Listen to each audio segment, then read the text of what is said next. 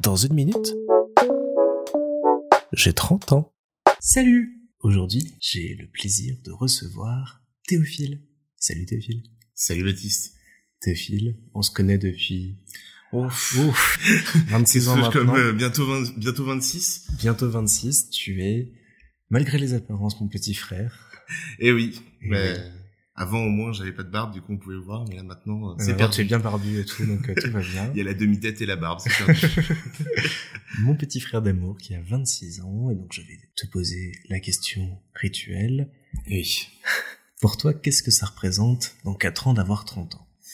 Euh, alors, déjà petite précision, je n'ai pas encore 26 ans. C'est vrai, c'est vrai, tu n'as que 25 ans pour le moment. Encore que 25 ans. Euh, non, euh, moi, le, le fait d'avoir 30 ans, c'est plutôt quelque chose que j'ai vu par votre prisme, à vous deux, Mhm. le- Baptiste.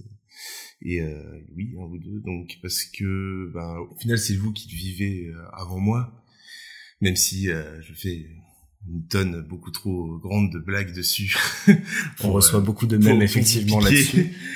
Oui, j'aime beaucoup ça. Non, bah en fait, euh, bah, pour moi, ça reste une étape logique dans la vie. Globalement, ça, c'est un âge parmi euh, tant d'autres. Effectivement, il est un peu plus célébré parce que c'est euh, la fin de l'adolescence, comme on dirait, euh, Mhm. l'adolescence adulte, où euh, bah t'es censé, euh, dans dans anciens d'anciens modèles, t'es censé avoir ta maison, ta famille. Et tout ça, alors que bon, ben, dans nos modèles actuels, on est plutôt en train de crier pour que la planète arrête de brûler et que ben, tout le monde a des enfants plus tard et que ben, c'est normal en fait au final, puisqu'on n'est plus dans un modèle qui euh, qui amène les gens à aller se marier vers 20, 22 ans et du coup ben, avoir tout le déroulé de la, fa- de la famille derrière, t'as le droit de l'avoir plus tard. Et donc du coup, ben, je pense que c'était un, enfin pour moi c'était un âge qui pouvait être marquant, peut-être quand j'étais plus jeune parce qu'on était encore un peu dans ce monde-là, mais au final 30 ans maintenant. euh, on est encore dans on est encore dans le début de, de l'âge adulte. Au final ça s'est décalé et je pense que c'est pas forcément pour pour le pire hein, globalement.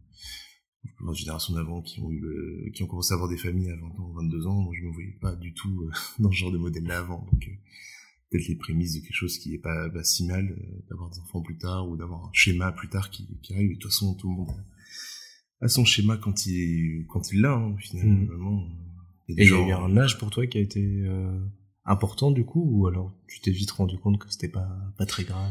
Ah, pff, bah, je dirais quand même que mon passage à la majorité et que Ouais. quand je suis parti de, de chez papa et maman et que du coup, bah, je me suis retrouvé à je me suis retrouvé dans un appart, bon, à devoir me gérer moi, à devoir être en supérieur et surtout j'ai commencé dans des, bah, dans des études où ça allait euh, très vite, très fort. Globalement, où, euh, où, où je suis arrivé quand même où c'était euh, 7 jours par semaine euh, à pisser du code pendant, pendant 16 heures par jour, quoi. Donc, pour raconter à ceux qui te connaissent moins, t'as fait euh, une grosse école d'informatique sur Toulouse, et tu as été dans ce qu'on appelle la piscine au départ, où c'est 5 semaines, 7 jours sur 7, à devoir euh, rendre un projet à la fin, et à coder toute la journée. C'est ça. En fait, c'est, en gros, c'est leur piscine. Ils appellent ça piscine parce que c'est très littéralement, ils sont là pour te noyer et tu dois essayer de rester à la surface. Super Mais en fait, euh, dans l'outil pédagogique, globalement, en fait, c'est une euh, piscine de remise à niveau en informatique. C'est-à-dire que euh, toutes les personnes qui arrivent, elles peuvent avoir soit un background différent, pas forcément 18 ans. Moi, je suis rentré, j'avais 18 ans, c'était sorti de, de lycée, mais ça peut être des personnes qui ont 25 ans, et surtout, ça peut être n'importe quel niveau d'informatique. Et en fait, c'est pour donner une base commune à euh, toutes les personnes. Donc, il y a des personnes qui avoir beaucoup plus de facilité, ou il y a des personnes comme moi qui ont fait un peu d'informatique au lycée, mais que, qui ont pris une espèce d'énorme claque à ce moment-là. Euh, J'étais pas du tout un élève assidu au lycée, hein, on va pas se mentir, j'ai eu mon bac à 10,00, hein, un... C'est un grand moment de la famille qu'on ne cesse de me rappeler, malgré que je sois maintenant bac plus 5. C'est un vol et honté, mais... C'est un vol et honté, tout à fait. Mais ce n'était pas au rattrapage. Enfin, et euh, donc j'étais pas du tout assidu. euh, J'ai toujours été plutôt un élève qui se basait sur le fait qu'il ait, eu des facilités au collège et que du coup, bah, au lycée, jamais vraiment appris à travailler. Et du coup, bah, ça passait mes ric-rac. Et euh, début du début des études supérieures, par contre, j'ai pris une vraie claque dans la gueule Ouais. à me dire, euh, ouais, là, là, il faut travailler. là, là, tu n'as plus, t'as plus les acquis pour te dire que tu vas passer comme ça, ric-rac. Donc faut, il faut se donner, et il faut apprendre. Et ça m'a, ça m'a recadré vite. Et euh, je remercie pour ça. C'était vraiment dur, mais bon. Et t'avais l'impression d'avoir des facilités avant qui faisaient que t'en foutais pas une et que ça passait quand même. Ouais, c'est ça. Ouais, euh, globalement, ouais, je, je, je comprenais plutôt bien les sujets ou autres, où j'ai, où euh, le fait uniquement de, de participer en cours me permettait d'à peu près avoir les, les connaissances minimum pour pour passer le cours, on va dire. Mhm. J'étais vraiment pas quelqu'un qui faisait des devoirs à la maison ou autre. euh, J'ai lâché ça très vite, malheureusement. mais- vraiment un moment que tu as passé euh, tranquille jusqu'aux études supérieures où tu t'es retrouvé face à un mur. Après, ça t'a aidé par la suite. Après, tranquille, c'était tranquille de mon point de vue. D'un mm. point de vue, si on demande à, nos parents, ce sera moins d'un point de vue tranquille. Tout à fait. Mais oui, euh, c'est euh, oui, ça a vraiment été une, une, étape charnière et puis même euh, c'était aussi une étape charnière parce que ça a été pas que forcément dans dans les études, mais euh, ces études-là donnent aussi beaucoup de stages. Et mm-hmm. pas mal d'entreprises. Donc dès dès la fin de ma première année d'études, 18 ans, 19 ans, on devait partir quatre mois en entreprise. ouais, je vois. Effectivement, un gros truc d'un coup. allez, démerde-toi mon gars. Voilà. Donc euh, donc en fait, pour même revenir à la question initiale, la charnière c'est effectivement plutôt la, la majorité, mais mhm. la majorité par les expériences que j'ai vécues à partir de ce moment-là, plus que par me dire j'ai 18 ans, je suis majeur, je peux faire tout ce que je veux dans ma vie. C'est plutôt la vie qui m'a remis une claque derrière en disant c'est plus découverte du monde professionnel et tout derrière. Ça, en fait, euh, ouais, même découverte, euh, on est passé d'un d'un cadre plutôt euh, campagne, tout ça, à je vais m'installer à côté du Capitole à Toulouse dans, dans mon appart. Quoi. Donc changement complet de vie, mmh. changement de truc, voilà. Et il fallait s'accrocher, et voilà on a vécu tout ce qu'on a vécu ensemble au niveau familial, mais toi avec quatre ans de différence. C'est ça. Ça a été, euh, j'imagine, plus dur par moment, plus plus compliqué. Ben, euh, forcément, quand, quand on est reparti, enfin quand on est parti dans le sud, vous en avez 14, j'en avais 10. Mhm. Euh, donc, ben forcément, il y, a des, ben, des amitiés, tout ça, même des personnes que je connais encore de, de Metz ou autres, qui, euh, où j'ai encore des contacts. Mais euh, ouais, ben, forcément, ben, comme vous, perdu euh, la plupart de mes potes, par le truc, arrivé en CM2, en connaissant absolument personne ni rien, dans une école privée, dans le bled d'à côté. Ouais, bah, forcément, ça fait un changement. Tu pars, tu pars de 1000 kilomètres. Euh, ah oui. Ouais. Et, euh, et pour autant, t'as beau faire 1000 kilomètres et t'as quand même des, des personnes qui, euh, qui reconnaissent tes parents et autres. Et, et tu tombes quand même sur ce genre de personnes, euh, quoi qu'il arrive. Donc c'est assez, euh, ça fait un sentiment assez bizarre. Ouais. Après, au final, malgré cette année-là, ben, je me suis retrouvé quand même dans un collège qui brassait d'autres, d'autres primaires après. Donc mmh. finalement, d'autres personnes un peu des potes que je me fêtais faire en, primaire, mais sinon euh, plein de nouvelles personnes. Euh, qui ouais, t'as pu refaire ta vie après. Euh... Oui, bah, j'ai pu refaire ma vie. C'est c'est pas mal de, de, souvenirs euh, qui sont qui restent encore, mais euh, j'ai plus tant d'attache que ça à ce moment-là. J'ai pu faire moins de, de racines que peut-être à, à, ce niveau-là. Ouais. Oui, c'est vrai qu'on avait plus de potes à ce moment-là. Nous, à 14 ans que toi à 10, c'était mm. moins, moins violent. Ouais. Du coup, la question sous-jacente qu'il y avait là-dessous, c'est que tu as grandi avec deux grands frères jumeaux. c'est maintenant, c'est le moment, c'est enregistré pour l'éternité, tu peux tout balancer. Comment as-tu vécu cet état de fait, cette relation très spéciale qui t'accompagne depuis que t'es né?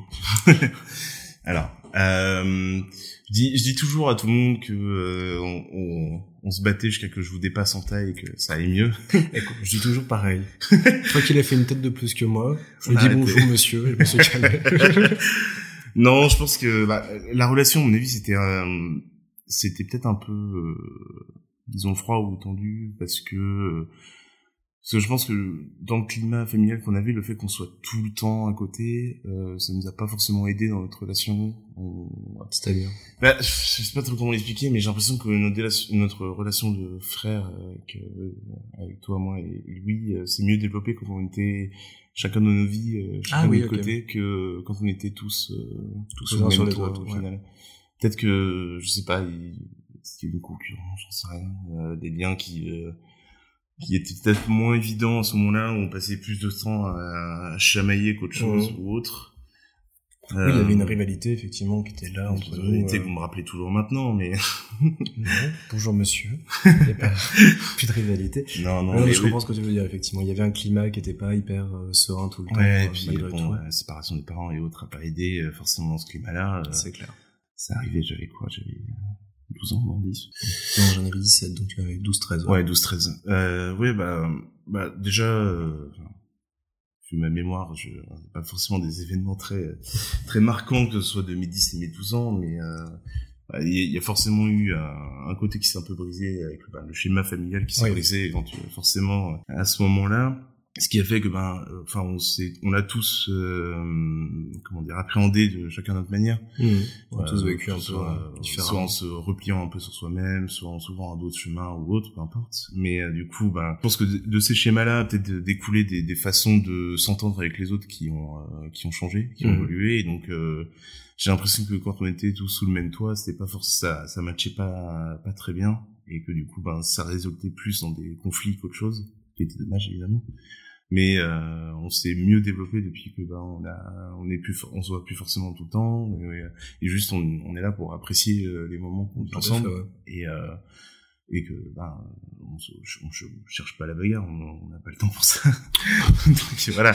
On est déjà content de se voir c'est bien. On, n'est pas très fort à la bagarre non on n'est pas très fort à la bagarre donc c'est de ce côté là non mais c'est c'est des éléments c'est sûr. Ben après ça fait un peu euh, on peut dire que ça fait faire un peu dommage pour les années d'enfance de dire qu'on s'entendait pas spécialement très très bien.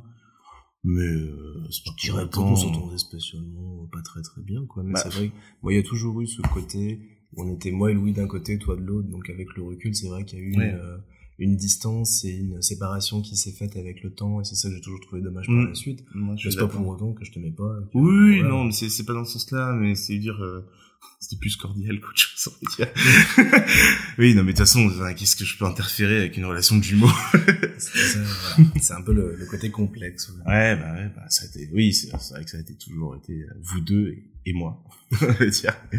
Bah, en même temps, entre les jumeaux, quatre ans de différence, euh, mm. voilà, vous avez. Ça joue, et, et, puis en plus, on, on vous a toujours euh, forcé un peu à être fusionnel, c'est-à-dire vous fout dans les mêmes classes, à presque à, à, ça de vous mettre dans les mêmes chambres et à autres. Donc, euh, ça a toujours été votre dynamique de duo et moi, moi à côté. Bon, oui. ça va en étant le dernier, ça va, j'étais quand même chouchouté, il n'y a pas de problème. Oui, c'est ça va. Avez le droit à des petites non, références que nous n'avons pas eu non plus. Oui, euh. d'accord. Vous étiez deux pour vous battre, ça va. Ça va. ouais, donc t'as vécu avec cette impression qu'on ouais, qu'il y avait cette forcément. Et ça, ça va aujourd'hui? Oui, ça. Va. Tu nous en veux plus Je n'ai jamais vraiment voulu. En fait, c'était plus un état de fait qu'autre chose. Globalement, c'est un truc où je peux pas lutter contre puisque bah, de base il y avait un terrain forcément vous deux en tant que duo puis on voulait un peu forcer dans la tête de dire que c'était vous deux tout le temps. Oui c'est ça euh, de fait donc bon euh, pas y faire grand chose c'est non c'est juste pareil il faut vivre avec et voilà. Mm. ça va hein, je suis pas trop baptisé du fait que vous étiez des jumeaux hein, ça. bon ça va. Oui ça va. Et le fait que euh, on ait vécu toutes ces choses là la, séparation de nos parents et autres ça a joué tu crois dans ta vision comme tu en parlais en début de la trentaine, des attentes que tu as par rapport à ça, de la construction d'un modèle familial ou autre que tu repousses ou, ben, c'est d'autres choses qui sont venues appuyer ça? On faisait même encore le constat hier avec euh, avec des amis, c'est que ben euh, il y avait tous ces schémas familiaux euh, avant on disait ouais dans ta vingtaine c'est là où tu construis ta vie, ta famille, tout ça. Et euh, on, on, faisait le bilan de euh, tous ceux qui ont eu euh, des enfants tôt, qui sont mariés tôt, ben, ils sont tous divorcés maintenant. Donc, donc ça, ça met en perspective et ça demande, ça, appelle à réfléchir, à se dire est-ce que ben des schémas familiaux traditionnels, ça crée pas plus de problèmes qu'autre chose? Ah ouais. enfin, il y a certainement un bon nombre d'histoires et je, je remets pas en cause. Un moment tu veux dire que 5% des divorces commencent par un mariage? Alors ça, oui, jusque là, la statistique est bonne.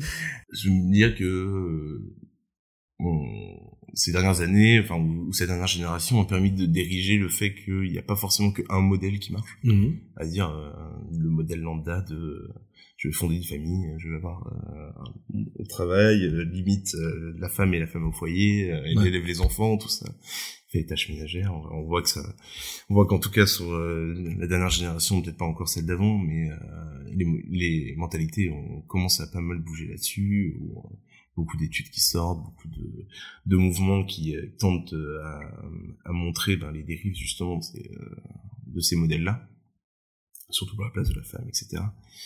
Mais euh, du coup, ben moi dans ma vision de la trentaine, ben c'était toujours plus ou moins pendant un moment, je pense, incarné dans ce dans ce modèle-là.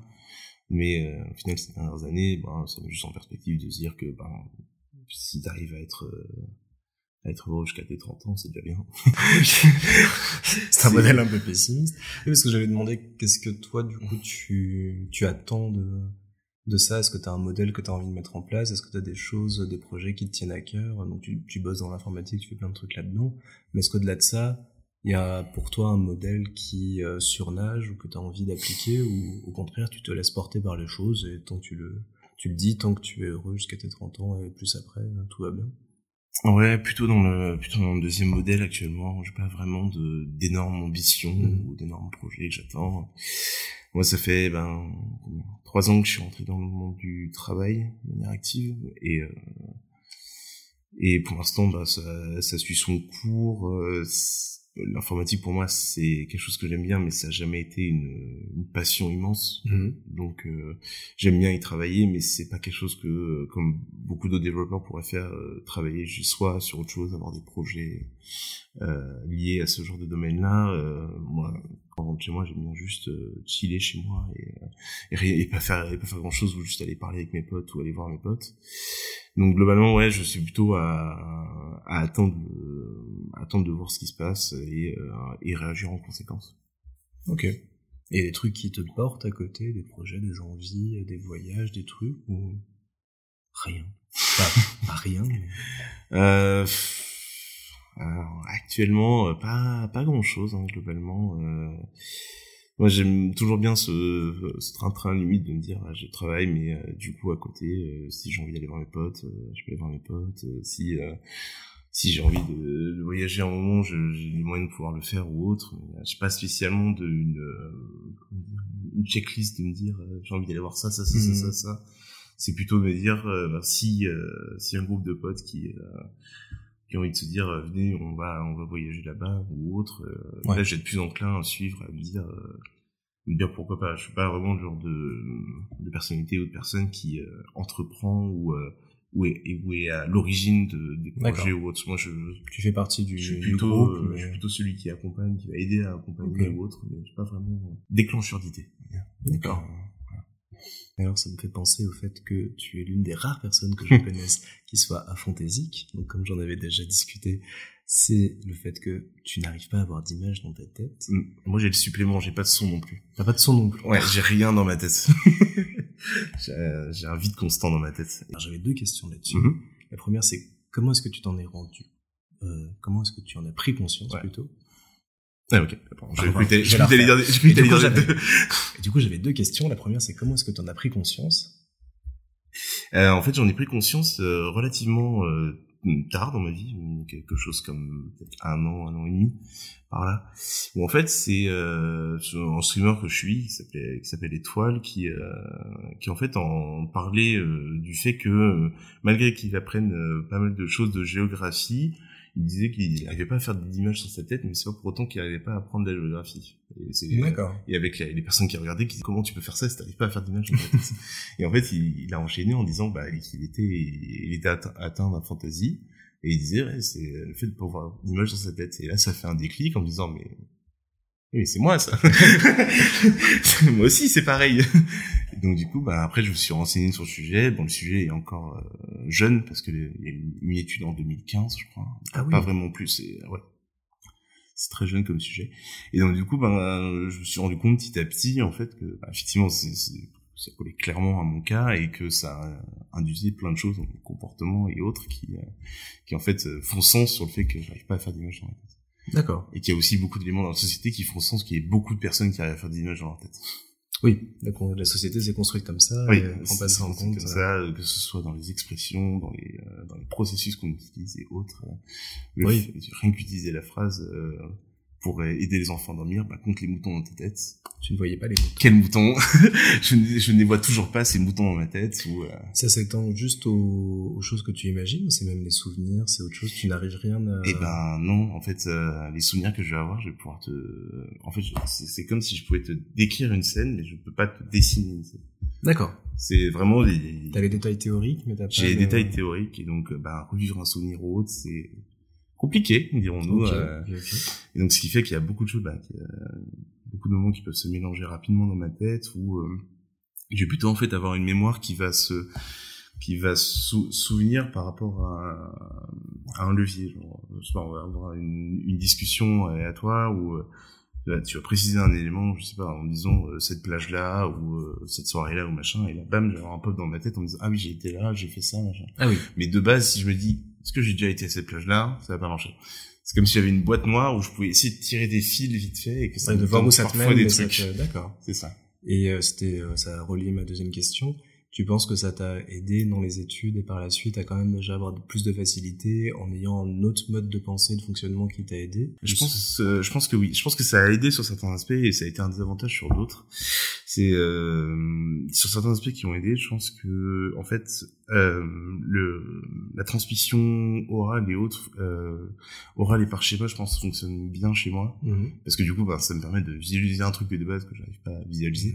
Donc, euh, donc ça donne des informations. Et en fait, j'ai toujours été quelqu'un qui qui sait écouter et qui sait retenir du coup les, les informations. Et du fait que euh, j'ai pas besoin de passer par un canal euh, image ou son pour récupérer les informations, je récupère les informations vite dans ma tête. Ouais. Ça, ça, ça va très vite pour, pour faire des liens, parfois trop vite.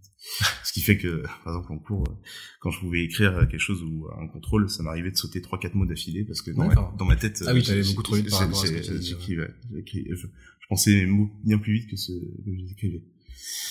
Et euh, des avantages ou autres, ben, des choses comme euh, devoir lire des livres. Euh, quand tu ne fais pas d'image dans ta tête ni de son, c'est de, ça devient tout de suite beaucoup plus euh, euh, enfin beaucoup plus parement, pardon plutôt, puisque du coup, euh, moi j'ai demandé à beaucoup de personnes où en fait le fait de lire un livre, ça les permet, c'est comme si un film se lançait dans leur tête avec euh, les voix, les images, tout ça, Mhm. machin, tu crées ton monde, machin. Moi je lis un livre, c'est comme si je lisais un article de journal ou une brève globalement, et euh, c'est des informations, voilà, c'est une liste d'informations. Donc tu n'es pas plongé dans le roman Non, pas du tout. Vraiment, euh, c'est comme si je lisais un article de journal. Donc c'est-à-dire que ça m'emmerde très très vite. Du Et coup, le fait d'avoir des supports genre BD, manga, ça t'aide un petit peu ou ça ça, euh, ça, ça aide aussi parce que effectivement, ça permet de créer un univers, mais euh, mais je pense que ça fait longtemps que j'ai associé le fait de lire à l'emmerdement. Du coup, Ah oui. euh, L'idée c'est du faite coup, et c'est euh, c'est un peu général. C'est dès que je commence à lire quelque chose. Il me faut peut-être un stimuli, autre chose à côté. Bon, ça c'est peut-être aussi le fait de- d'avoir été avec des écrans depuis longtemps et Mm. qui fait que d'autres stimuli qui vont Ouais. faire en même temps. Mais euh, ouais, en fait, j'ai jamais réussi à vraiment me mettre dans la lecture. Mais euh, ce qui est bizarre, c'est que ben, d'autres personnes à fantasy que on connaît, telles que Clara ou, ou autres, euh, Mhm. elles se- sont plutôt plongées dans la lecture. Mais oui, oui. Donc, euh, Clara, on n'en a pas parlé ensemble, mais elle, est- elle a aussi ce problème-là. Ouais. Enfin, ce problème. Elle a aussi cette situation-là. Oui. Euh, éviter de se mettre Oui, dos, non, ça serait bien quand même. non, non. Et euh, elle, euh, ouais, elle a Et adore la lecture. mais euh, ouais, moi, moi je ne comprends pas, et même euh, même d'autres potes ou autres qui eux arrivent à lire, mais euh, en fait moi j'ai vraiment l'impression d'avoir l'infantasie, mais vraiment degré euh, moins 1000, c'est-à-dire que j'ai vraiment rien qui marche, parce que la plupart d'autres personnes ils ont ils ont peut-être le son, ils ont Ah oui. ils, ont au moins des un éventail ils, de trucs. ils ont toi, au moins des images quand ils rêvent Ouais. ou autre. Moi j'ai vraiment rien, C'est-à-dire, je ne rêve pas. Euh, je, je n'ai pas d'image, j'ai pas de son, j'ai rien, j'ai rien qui marche globalement. Et du coup, tu euh, préfères les films et le- les séries Ou c'est même pas un truc qui... euh, Eh ben, alors les films et séries j'aime beaucoup, mais alors je déteste revoir un film ou une série. Ah oui, tu le regardes une fois bah, Je ça- regarde une fois parce qu'en fait, avec mon mode de, de fonctionnement, je, je vais voir une scène du film et faire ah oui, donc il se passe, après il se passe ça, ça, ça, ça, ça, ça, et en fait je vais juste redérouler le film et, et c'est perdu. en fait, c'est bah, le film marche trop bien pour faire marcher ma mémoire. En fait, donc euh, donc revoir un film, je suis en mode bah, je l'ai déjà vu, donc ça sert Ouais. pas à grand chose. Il est déjà là, t'as pas, t'as pas oublié, donc Ouais, c'est pas ça. de redécouverte C'est bien, comme ça tu peux en voir des milliers, et arrêter de te faire tous les ans. Je vais regarder ce film-là que j'aime Voilà, donc j'ai pas du tout ce truc-là de me dire je vais me refaire, je sais pas, Friends pour la quatrième fois d'affilée. Hmm. J'ai vu une fois, euh, Ah, ça te suffit. ça me suffit. Ah, c'est bien. Bon alors pour terminer, c'est quoi ta recette du bonheur? Euh, je pense qu'elle est encore en cours d'écriture. J'adore cette réponse. alors, on a sorti des trucs à rallonge. Ça dure un quart d'heure. Là, parfait, c'est nickel. Voilà. Merci beaucoup Théo. Merci Baptiste.